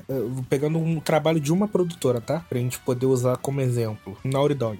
Olha o que eles fizeram com aquele consolezinho que era o PlayStation 3, com aquele, aquele negócio difícil de trabalhar, aquele hardware complicado. Eles entregaram The Last of Us. E eu joguei The Last of Us no PlayStation 3. E, tipo, obviamente que 10 anos depois, tu vê o efeito do tempo. Mas mesmo assim, é um jogo maravilhoso, é. graficamente falando. Só que olha o que, que a Naughty Dog fez quando não tinha mais que se preocupar com a geração anterior, que é o Uncharted 4, que o próprio Romulo falou hoje, que é um dos jogos com os gráficos mais bonitos da geração, e eu concordo. E é um jogo lançado lá atrás. Foi meio que um dos PS4 sellers. Os devs estão fazendo miséria. Ghost of Tsushima também, junto, jogos mais bonitos, também fez miséria no PS4. Mas eu acho que agora a Sony não vai ter sossego, não. Vai ter conforto, não. O negócio vai pegar. Vai pegar e eu amo isso. Eu quero que isso aconteça. E isso eu, é o que tenho, move as coisas em frente. Eu tenho uma opinião aí é, sobre o Tsushima que. E, e eu posso eu posso estar tá remando é, inversamente a maioria das pessoas que realmente acham ele deslumbrantemente bonito. E ele é. Só que eu acho que ele tem, acima da beleza gráfica, ele tem uma excelente direção de arte. Então ele combina muito aquela coisa das folhas voando, o vento mexendo a, a grama, com cores muito intensas. Vocês veem que o jogo tem. Quando a grama é laranja, a grama é muito laranja. Quando a água é azul, a água é muito azul. Quando a planta é verde, a planta é muito verde. É, quando o telhado é vermelho, o telhado é muito vermelho. E aí combina com elementos da direção de arte, a folha voando, é, alguma coisa que, que, que destaca no cenário e transforma de fato esse jogo no que ele é. Mas eu acho que ele é muito amparado é, por uma direção de arte realmente muito caprichada. Mas ele é deslumbrantemente bonito. Mas eu acho, eu, é, entre os jogos recentes do PS4, é, eu acho o Last of Us 2 muito mais bonito que o, que o Ghost of Tsushima. Eu acho o Last of Us ele é um trabalho de primor técnico máximo de PS4, mas para mim, direção artística sempre venceu qualquer técnica de visual de videogame. Então, Tsushima eu acho que vai, vai demorar a sair uma coisa que eu acho tão, tão bonita quanto aquele jogo. Quanto o Last of Us? Quanto qualquer jogo. Last of Us, pra hum. mim, ele é lindo porque ele se esforça tecnicamente em mil técnicas de onda, de balanço, de coisa, técnicas internas da Naughty Dog. É, isso eu acho impressionante. Assim como Uncharted também. Uncharted 4 eu acho que ele mistura mais uh, direção artística melhor com técnica, mas para mim, direção é, artística sempre é, eu vou conseguir achar um jogo artisticamente mais bonito no Super Nintendo, se assim for, do que algum novo qualquer coisa, assim, algo do tipo. Exato, concordo, assino embaixo. Inclusive, para mim, um dos jogos mais bonitos que eu já joguei, que eu sou apaixonado pela ambientação, pela direção de, ar, de arte, pelo clima, pela vibe que o jogo traz. E ele é graficamente muito ultrapassado, é a, o Life is Strange. Eu acho um jogo belíssimo, mas tecnicamente horrendo. Uhum. Olhando friamente, tipo, modelo dos personagens, texturas. Eu acho, sabe, muito, muito ultrapassado até mesmo na época que ele foi lançado. Mas. Esse é mais um daqueles jogos que lá no final do 360 e PS3, o console já se cagando já. É... Acho que ele nem. Não, na verdade ele é do começo do. do da, da oitava. começo né? do, do Play 4, mas ele saiu pras duas. Saiu pras duas, né? Então, é, transição é sempre complicado, né? É histórico, né? Então acho que a gente tá exatamente nesse momento agora. Só que a transição vai ser mais demorada, mais suave. Exatamente por causa da, da pandemia, eu acho que a Nintendo nisso tá rindo à toa. E o hardware dela vai conseguir perseverar um pouco mais, vai ganhar mais tempo com essa bagunça toda. Tá? Embora ela também esteja sofrendo a coisa do estoque do chip. E lembrando ainda que os, o Xbox, o Series X e o PS5, eles ainda têm uma parcela gráfica, de, de poder gráfico ainda a ser liberado, que é a questão do 8K. Enquanto os jogos é, estiverem sendo portados, feitos no PS5, mas portados, ou no Series X, mas portados para o One, ou portados para o Series S, ou portados, no caso do PlayStation, para o PlayStation 4, a gente ainda também não vai ver os jogos rodando 8K, né? Eu acho que é uma realidade que a gente só vai atestar e só vai ver possivelmente mais próximo do fim da geração, porque não depende só dos consoles e dos jogos. Tem também o mercado de TVs.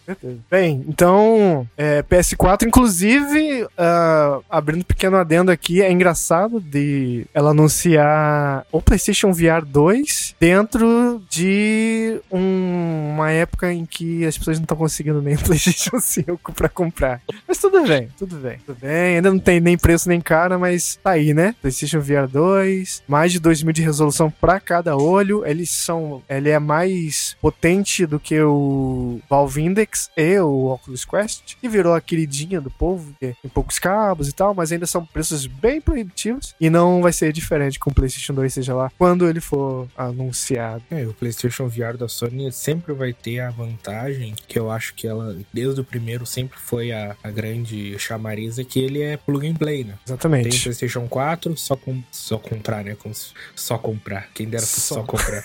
mas tu vai lá, tu paga três rins e duas tu compra o bagulho, botou na tomada, ligou no PlayStation, tá funcionando. Exatamente. E muitos, muitos fios, mas tá funcionando. é, se comparar com tu tentar configurar num PC e software e driver e baixa aplicativo e calibra e faz não sei o que, PlayStation VR é muito mais amigável nesse sentido. Aliás, dica para você que tem o conseguiu o PlayStation 5 e tem o VR e quer o adaptador para usar o PSVR 1 no PlayStation 5, minta para a Sony. Liga para eles. É, foi o meu caso, eu liguei, é, aí ele, um gringo perguntou: "Qual é o modelo do seu PSVR?" Aí eu olhei embaixo, falei, aí ele falou: "Hum, não vai dar para não vai rolar esse adaptador não, porque seu negócio aí é dos Estados Unidos e tal". Falei: "Ah, é, então tá". Aí eu deixei passar uns tempos e depois liguei de novo. Aí outra pessoa atendeu e eu, falou: "Qual é o seu modelo?" Aí eu fui lá na internet, peguei o modelo do Brasil e falei: "É, Z Y, X, né, né, né. Ah, beleza. A gente vai mandar um formulário pra te enviar o, o, o negocinho. Foi assim que eu consegui. o adaptador pra usar. Fica a dica para todos aí. Beijos, Sony. Ah, vamos pra próxima, então. Tinha, tinha que ter uma vinheta oficial com musiquinha do tipo adiamentos do dia. Alguma coisa do tipo. Porque o Stalker 2 foi adiado em sete meses. Conforme anunciado no Twitter, a desenvolvedora alertou fãs que a nova data de lançamento de Stalker 2 é em dezembro desse ano. Eles disseram: tomamos a decisão de adiar o lançamento de Stalker 2 Heart of Chernobyl para 8 de dezembro de 2022. É, esses sete meses adicionais de desenvolvimento são necessários para atingir nossa visão e estado desejado do game. Basicamente, falaram, é para não sair igual Cyberpunk, gente.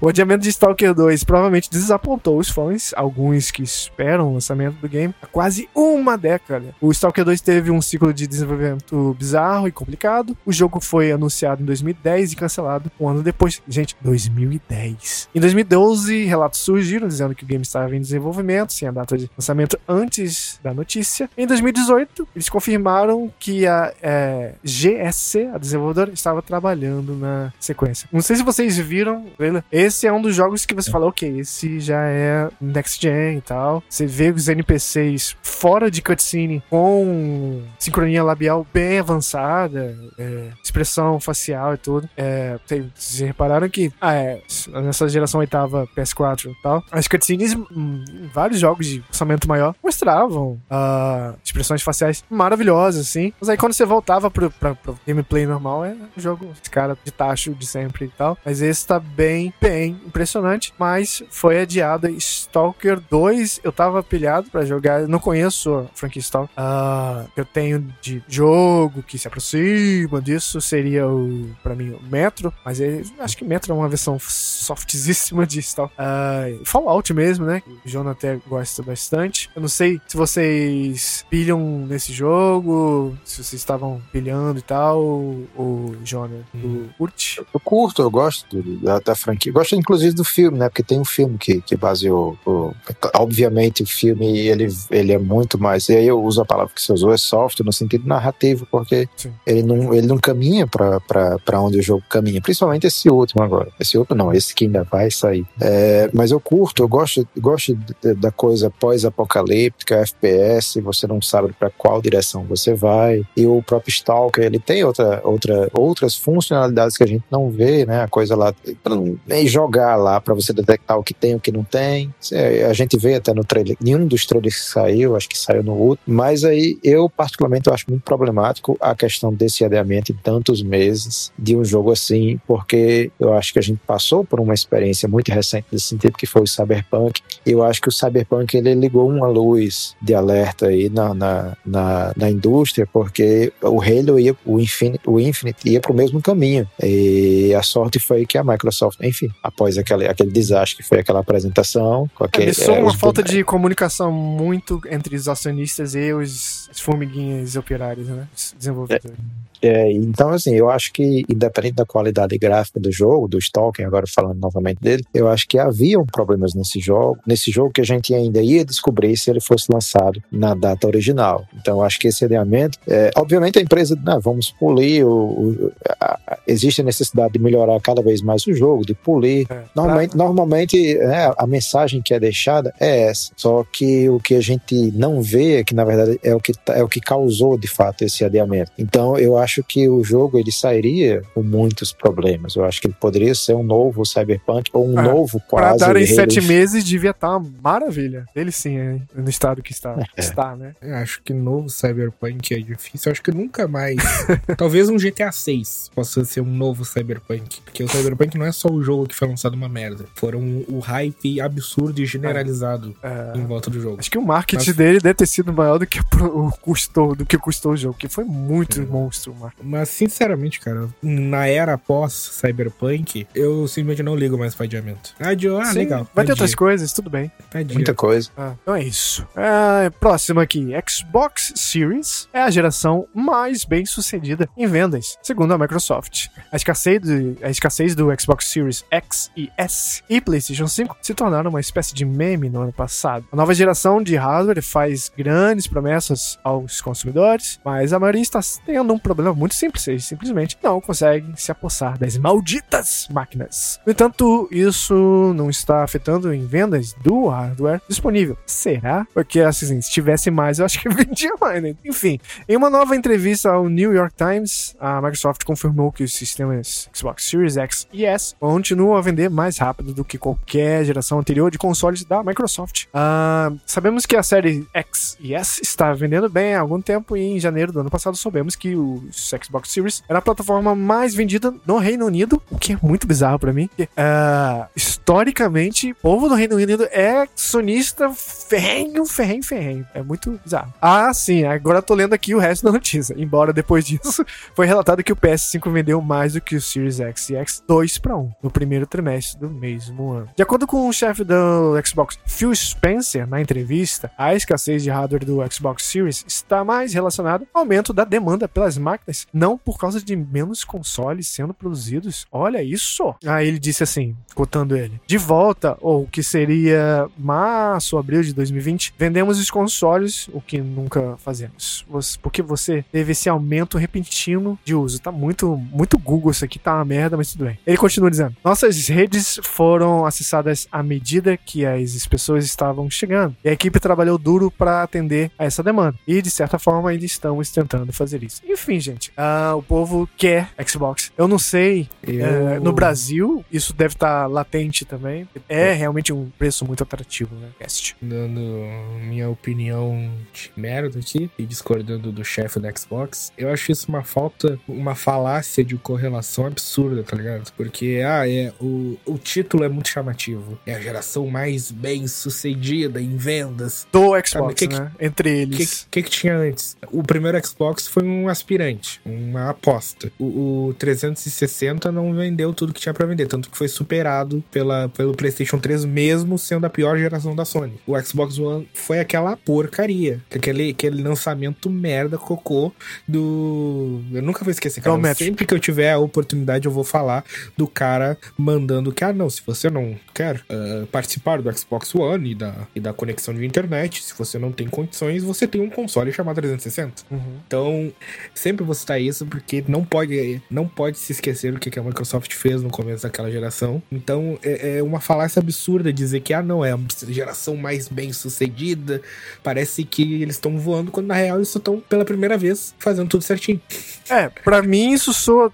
Tudo que a Microsoft diz em relação ao que eles dizem são coisas é, animadoras quanto ao futuro, mas para o agora ainda nada. A gente tá só esperando ainda, né? Ah, tanto na. Venda não, porque foda-se quem tá me pagando, mas jogos também. Tudo é uma grande aposta. São, é o que eu sempre disse no Super Mario Show. São ah, o, a lavoura da, da Microsoft. Eles plantaram, então aí com frutos bem promissores. Vai ser uma bela de uma colheita, provavelmente, muito provavelmente. Mas a Sony já tá com os arbustos crescidos colhendo aí há bastante tempo. Então, A- não sei, às grande- vezes pra dar um, dar um efeito de up, criar uma ilusão de que estamos bem e você deveria fazer parte desse time comprando também. É, porque hoje, falando de Brasil, cara, se a pessoa não tem nada e quer entrar no mercado e, e- e tem grana, né, pra entrar no mercado que não é barato, Xbox Series S. A melhor, melhor ah, ah, oferta que tem hoje no mercado pra quem quer entrar no mundo dos games é o Xbox Series S. O, Não se- tem, tipo, o Tu não consegue montar um PC por 2,5 que rode o que roda o Series S. E se tu quiser da concorrência, é o dobro do valor. Eu acho que o Game Pass é o grande atrativo da Microsoft. Eu acho que, inclusive, ela nem liga mais tanto para a questão da venda dos consoles. Claro que é super importante, mas eu acho que para a Microsoft hoje em dia vale muito mais ela aumentar o seu número de assinantes do Game Pass do que necessariamente vender consoles. Porque a gente, a gente sabe que, que um jogo como o Indiana Jones, o novo Fable, o, o Outer Worlds 2, o Red- Avowed, Redfall, Perfect É, Dark, o- Diana Jones. o Avowed, né? São jogos que não vão sair, é, não são jogos que são anunciados num ano, a não ser que a Microsoft estivesse fazendo isso secretamente, mas não são jogos que são anunciados num ano e saem no ano seguinte. São jogos que demoram 3, 4, 5, 6 anos de produção. Então, é, enquanto isso, uma das maiores reclamações que a Microsoft sempre teve nas costas foi justamente a questão da falta de exclusivos. É, e aí ela, ela, ela continua ainda com aquelas franquias que a gente sabe que são as mais conhecidas, mas não tem ainda uma outra que tenha a, a, a potência e o sucesso que a Sony consegue com seus jogos. É, ainda a, a, Microsoft, quando a gente pensa nos exclusivos dela, a gente lembra sempre dos mesmos. Né? O, agora tem o Psychonauts, mas enfim, antes era o, o Gears of War, o Halo e o Forza. É, não, não lembro agora se tem mais algum, mas eu acho que são um dos são os três principais, as três principais franquias da, da, da Microsoft, enquanto que a Sony, é, só no, na geração do PS4, ela lançou, é, teve o Ghost of Tsushima, teve o Homem-Aranha, é, devem ter outros por aí que eu não lembro, mas saiu o Last of Us 2, né? No caso das continuações já, é, já começou o PS5 lançando o Return, né? Não sei, eu não sei o que, é que vocês acham dele, mas ele é um jogo que, que, que deu muito certo para a Sony. É, é, e, e, foi muito bem elogiado também. É, a, a, foi, o primeiro, foi o primeiro título da House Mark, se eu não me engano. então, é, eu sei que no Brasil as pessoas, pelo menos no Brasil, odiaram. Tinha gente vendendo o jogo no mesmo dia, assim. A, a, é. Aos montes. Assim. Foi uma coisa muito inesperada. As pessoas estavam meio que esperando um jogo narrativo, ver de costa, coisa aí. De repente vem um jogo quase arcade disfarçado, de tiro que vem em formato de bolinha na sua cara. Foi bem engraçado as pessoas se decepcionando. O roguelike, né? Pois é. Ainda mais a camada ele... roguelike em cima aí fudeu tudo. Mas mudou, né? Depois a, a, atualização nova retirou o componente roguelike do jogo. É. Foi vencido. O level design inerente ao jogo foi, foi vencido pela, pela massa. Ah, mas, bora. A Sony demanda o recolhimento de cartões pré-pago na PS Now para dar lugar a gift cards tradicionais. Em um comunicado enviado à Venture Beat, a Sony disse que está se afastando dos cartões presentes PlayStation Now para se concentrar nos cartões presentes PlayStation atualmente disponíveis, o é parecido com o do Xbox, né? Uh, as notícias dos cartões sendo retirados surgiram ontem, no dia 13, 13 uh, por meio de um memorando na Game UK, que afirma que as lojas têm até o final do dia 19 de janeiro para remover os cartões das áreas voltadas para o cliente. A VentureBeat também ouviu várias listas nos Estados Unidos e Canadá começaram a retirar os cartões das prateleiras. Possível que a Sony esteja removendo os cartões por outro motivo, além do fato de ter outros cartões presentes já disponíveis. Em dezembro, um relatório da Bloomberg afirmou que um novo serviço de assinatura estava em andamento na empresa que permitiria competir melhor com o Xbox Game Pass. No, com o codinome Spartacus, o serviço cobrará uma taxa mensal pelo acesso a títulos clássicos e modernos e combinará o PlayStation Plus e o PlayStation Now em um serviço. E a marca PlayStation Plus permaneceria, enquanto a marca PlayStation Now seria descartada. Isso é que a gente falou já há uns meses do serviço que teria os tiers, jogos uh, PlayStation One, e cada dia isso parece se revelar mais e mais. Então parece que tá coisa iminente aí pra ser anunciada, hein, gente? O tal do Spartacus, claro que deve sair com esse nome. Não sei se vai ser. O que vocês acham? É, vocês acham que esse serviço vai ser anunciado é, agora em fevereiro? Não, Junto? eu acho que provavelmente deve ser algo que eles vão deixar para aquela marca da E3, né? Mesmo que não tenha, ou que eles não participem da E3 virtual, é geralmente época do ano, que é bom de fazer anúncios reveladores. e já tava na hora, tá ligado? Tem o Horizon, o Elden Ring, Elden Ring, né? Pra competir em fevereiro já, então eu acho que é algo realmente para se deixar para depois. É, o, o, problema desse serviço é que ele não tem, ela nem a pau vai fazer a manobra de lançar Day One os jogos, os grandes títulos dele. Então não sei como que isso vai se suceder. Se vai ser, se mesmo vai ter eles acessíveis depois de alguns meses ou nunca mesmo. Então fica. Eu acho que para Sony é uma jogada que seria um meio termo. É que eu não sou acionista, eu não ganho milhões para pensar em economicamente nisso. Mas como a maioria dos jogos que a Sony lança são jogos de história, eu acho que se eles lançassem meio que no padrão EA, que tem, sei lá, 15, 20 horas de jogo no Day One, eu acho que já seria uma, um chamariz absurdo. Que tem um jogo da Sony que em 10 horas tu zera. Tu não platina, mas tu. Jogos de história, assim, não costumam ser muito longos. E ainda assim manteria, entre aspas, a necessidade do, do cara de querer comprar o jogo, porque passar passado o tempo pré-determinado, não teria mais acesso. Ou então fazer uma coisa seletiva, né? Que a gente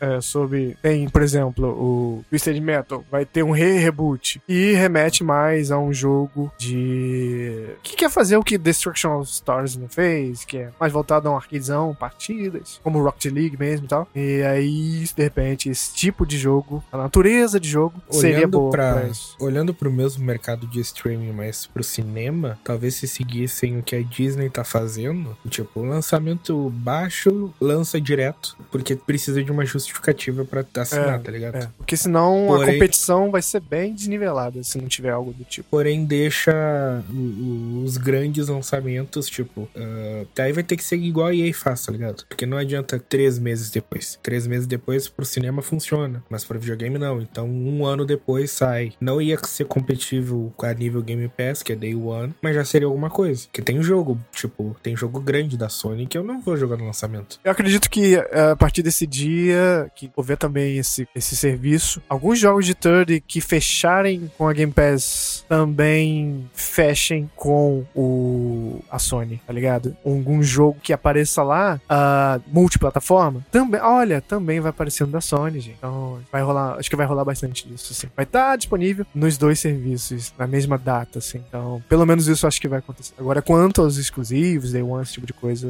é um exercício de pensamento mais porque- complicado. Quando a gente pensa em competitividade, pensando um pra um, um x 1 é, é, única, única, tipo, um exemplo esdrúxulo, tá? A Microsoft tá com a Bethesda. Pra mim, a única empresa, não tô dizendo que a Sony tem que comprar, mas a única empresa que a Sony poderia fazer uma parceria pra lançar nesse serviço, uh, uh, pra competir com o nível Bethesda é a Square. Não tem. Pra brigar RPG contra RPG de peso, tu tem que pegar a maior do Japão pra contra a maior do, do Ocidente. E o que é engraçado porque a Square tava basicamente agradecendo o Game Pass por ter meio que salvo o salvou o Outriders, como ele saiu no Day One Game Pass, pra eles foi um negócio que deu certo assim pro jogo. E se, se- talvez se esse jogo fosse forma mais tradicional, é, um jogo que você tem que ativamente comprar e tal, qualquer plataforma o jogo estaria mais apagado do que tá hoje em dia. Eu nem lembrava dele, aqui.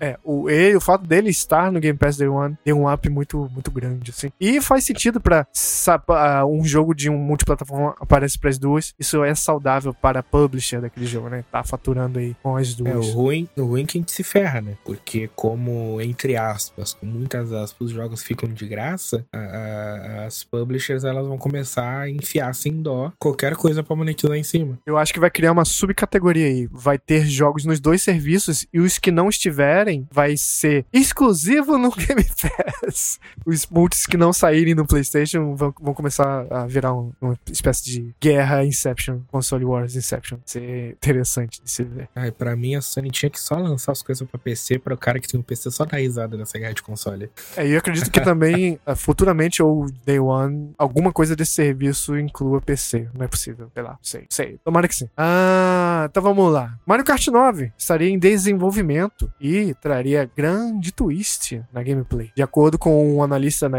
da indústria. Analistas, né, gente? É tipo uma massa sensitiva. Então, é, né? né? Dizem que querem é, o- que faz sentido segundo a indústria, mas não quer dizer exatamente que isso esteja acontecendo, embora é, parece uma coisa que realmente vai foi confirmada por mais pessoas e também é uma coisa meio lógica de se pensar que tá na hora de um Mario Kart 9. É basicamente a gente só que ganhando muito mais dinheiro. Exatamente. É, é.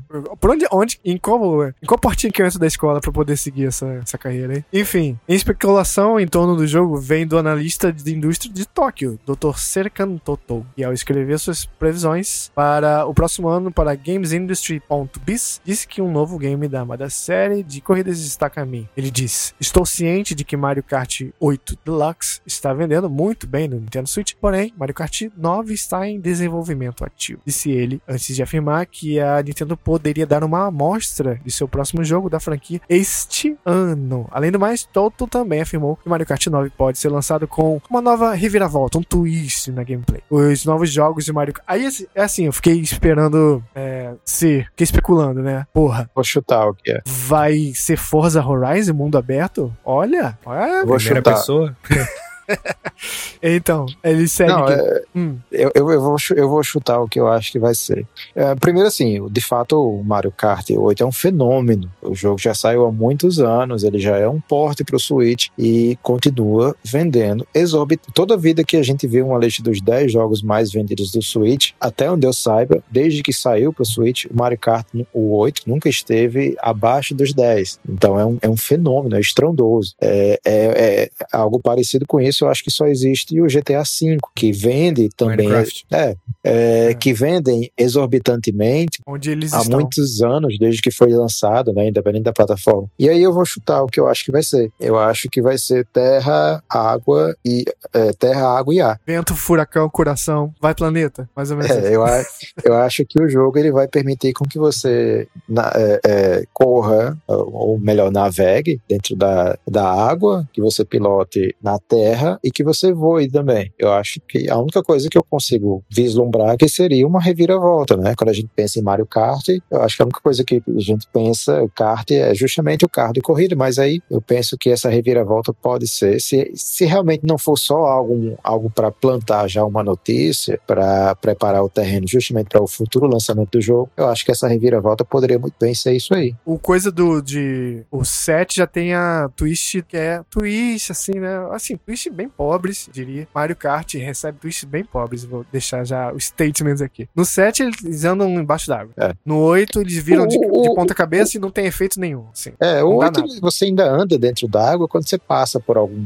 algum É, de eles fato, começaram no 7 do 3DS. com ele. É, mas, assim, eu não vou falar o que, que vai ser, porque eu não sei. Mas eu vou falar o que eu queria. Eu queria um modo single play com, entre aspas, história. Pra quem lembra, o Crash Team Racing do PlayStation 1 queria meio que aquilo. Ou o Diddy. Kong Racing. Faz, pelo amor de Deus. E também, outra coisa que eu queria é que fosse mundo aberto. Mundo no reino do cogumelo. Faz muito sentido esse jogo ser jogo de kart no mundo aberto. Seria bem legal. Mas aí, um Forza Horizon Light pra pessoal, pô. Bom, tomara que seja isso. Vamos Me ver. surpreende que seja nove, tá ligado? Tão poucas coisas na indústria, são nove. Na indústria em geral, tô falando tipo telefones, É. ah, sistemas, jogos, franquias. Poucas coisas chegam no 8 e não pulam pro 10. É verdade. X. é. Mario Kart X. Isso. E aí você vai ver a Nintendo do jeito que é, aí você vai ver o twist é. Ah, agora você pode dar três turbos numa, numa curva fechada. e é isso. Do jeito que a Nintendo é, eu não duvido nada. A não sei grande- se tem, mas agora tu pode pular. A grande Ah, reviravolta vai ser a mudança de Mario para Luigi Kart.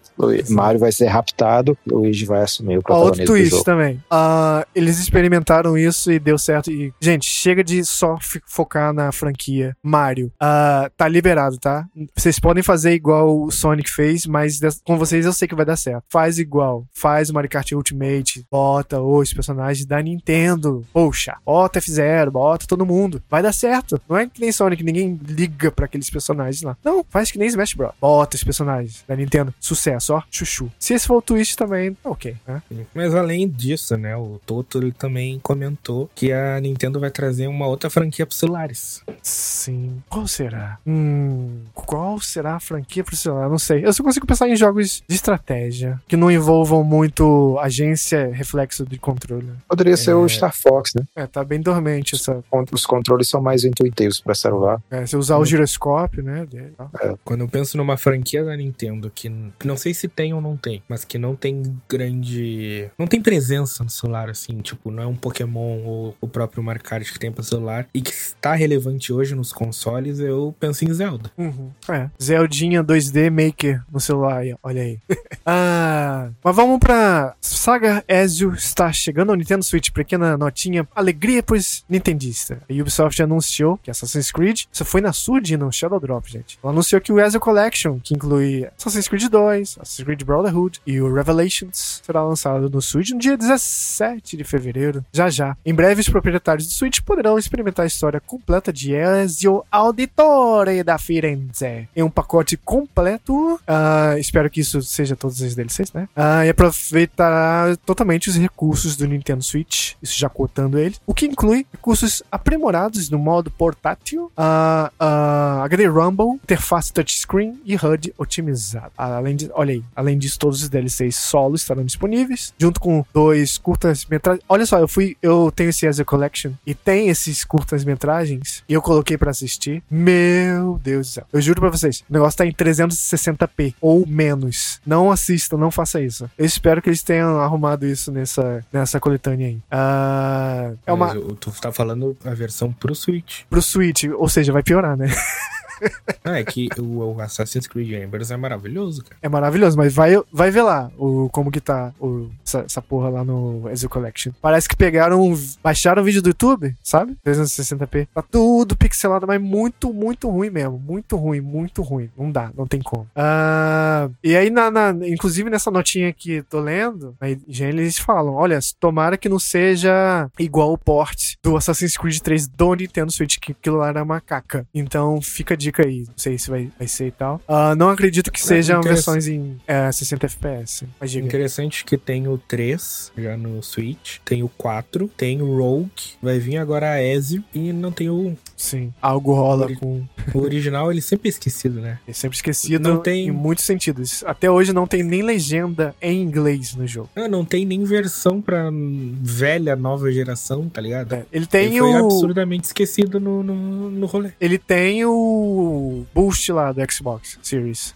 Mas é isso, no máximo, assim. Boost de FPS e tal, scale. Mas nenhuma legenda, assim, nunca botaram no jogo. É infame por causa disso. Ah, vamos pro final do podcast, então. Última noticiazinha. O Midnight Club faz retornos a essa franquia que eu amo, mas aos celulares, provavelmente. Após anunciar uma das maiores aquisições da história da indústria, inclusive essa foi uma. Vai ser uma notícia dentro da outra, né? Ah, a CEO da, o CEO da Take-Two, Strauss Zelnick, nomeou os maiores franquias da, da sua empresa. Caso, a gente tá falando da compra da Zynga, né, gente? Que a Take-Two comprou. É, então ele citou alguns nomes esperados ah, que poderiam passar nas mãos da Zynga e, por sua vez, entregar esses jogos pro celular. Então, um desses, nessa listinha de jogos possíveis, ah, tava o Midnight Club, que teve o último jogo lançado em 2008, há muito tempo. E é um dos jogos muito bons da Rockstar. Jogo de corrida muito caótico, muito, muito divertido. Em uma ligação com investidores, Zelnick explicou como ele quer que a nova aquisição da Zynga ajude a trazer suas maiores franquias para dispositivos móveis. Antes de fazer isso, Zelnick citou algumas das principais propriedades da empresa. Ele disse: Nossos rótulos abrigam algumas das marcas mais icônicas do mundo, como Grand Theft Auto, Red Dead Redemption. O pessoal já ficou com fogo no rabo. Ah, Red Dead pra celular, hã? Senta lá. Midnight Club, NBA 2K, Bioshock, Borderlands, Sid Meier's Civilization, Mafia e Kerbal Space Program. É uma lista de pesos pesados, que todos os desenvolvedores da Take-Two, mas Midnight Club parece um pouco deslocado. Todos os nomes dessa lista viram um lançamento nos últimos anos ou estão atualmente em desenvolvimento de um novo, exceto a série desenvolvida pela Rockstar, que viu o lançamento só, como eu falei, em 2008. Então isso já deixou os fãs bem... Bom, o Sherlock Holmes das redes, né? Tá, só pode ser, né? Midnight Club. Então isso não passa de uma especulação, mas realmente é estranho o cara levantar um nome completamente esquecido pela Rockstar. Ele podia, no lugar, levantar Bully. Quis o fazer. Então, por Table quê? Tennis. Table Tennis, né?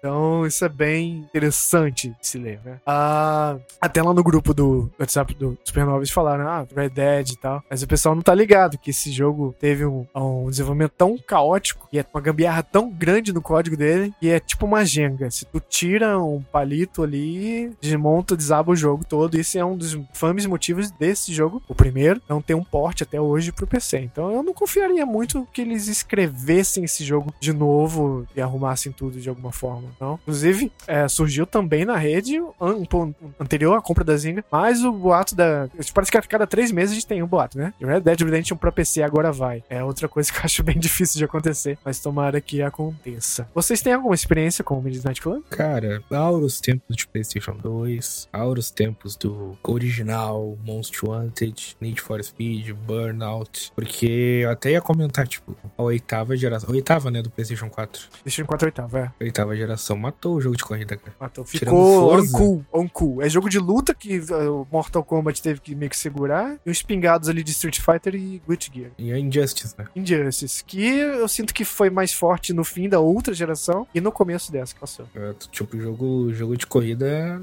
Bom, eu- se eu tenho um GTA, que além de tudo que eu posso fazer no GTA, eu posso jogar um jogo de corrida, por que, que eu vou jogar um jogo em que eu não posso nem sair do carro? Então, acho que esse foi meio o sentimento geral da última geração. E, e, Muito por um lado é triste e só reforça essa teoria da conspiração do Midnight Club, porque foi uma franquia que a, que a Rockstar olhou e cagou. Rockstar Take-Two, no caso. É, pois é. é. Pra quem não jogou, são jogos divertidíssimos. Você, ah, tipo, vai naquele ponto lá do outro lado da cidade, se vira, e aí vai todo mundo inferno, assim. Isso é muito divertido. Mas diga aí, Jorge. É, eu- Não, no meu caso, eu ia dizer que no meu caso, eu joguei o primo dele, talvez tão famoso quanto, que era o Drive, né? Eu acho que é, eu cheguei a jogar o Midnight também algumas gerações atrás, mas eu lembro que nessa época eu também era mais, no caso dos jogos de corrida, eu, era mais, eu pensava mais no sentido do, do Need for Speed mesmo também, e gostava muito do Drive. É, eu aí, depois que acabou, fui, fui obrigado a me ah, mudar pra Burnout, né? Que é outro jogo divertidíssimo. E a, a Nintendo, a EA tá aí, né, dando sopa. Inclusive, ela falou que vai reviver uma franquia. Quando ela falou que ia reviver uma franquia aí dormente, a EA, falei, opa, Burnout? Mas era o Dead Space, mas tá bom também. Mas é realmente o que o Cash falou. Jogos de corrida, por onde andam, beijos pra vocês. Aliás, jogos de corrida que não sejam simuladores somente, sejam porra louca. Saudades, beijos mil pra vocês. F0 se inclui nessa.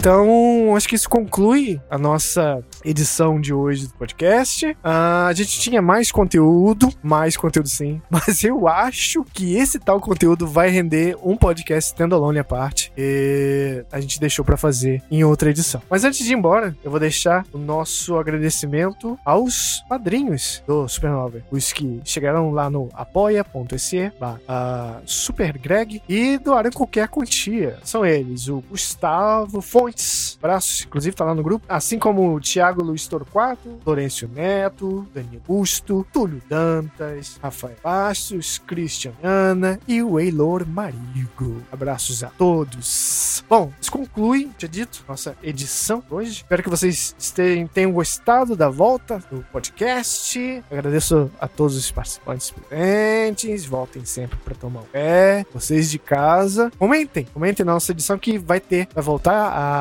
o bloquinho de feedback dos ouvintes. Pode deixar uma DM lá no Twitter, arroba SuperGregTV, ou deixa explícito mesmo, se não for, né, coisas feias. Mas comenta lá que a gente com certeza na próxima edição a gente vai ler e responder todas as dúvidas ou sugestões, comentários, etc. Bem, então acho que ah, por hoje é só, gente. Até a próxima edição. Valeu! Valeu! Eu-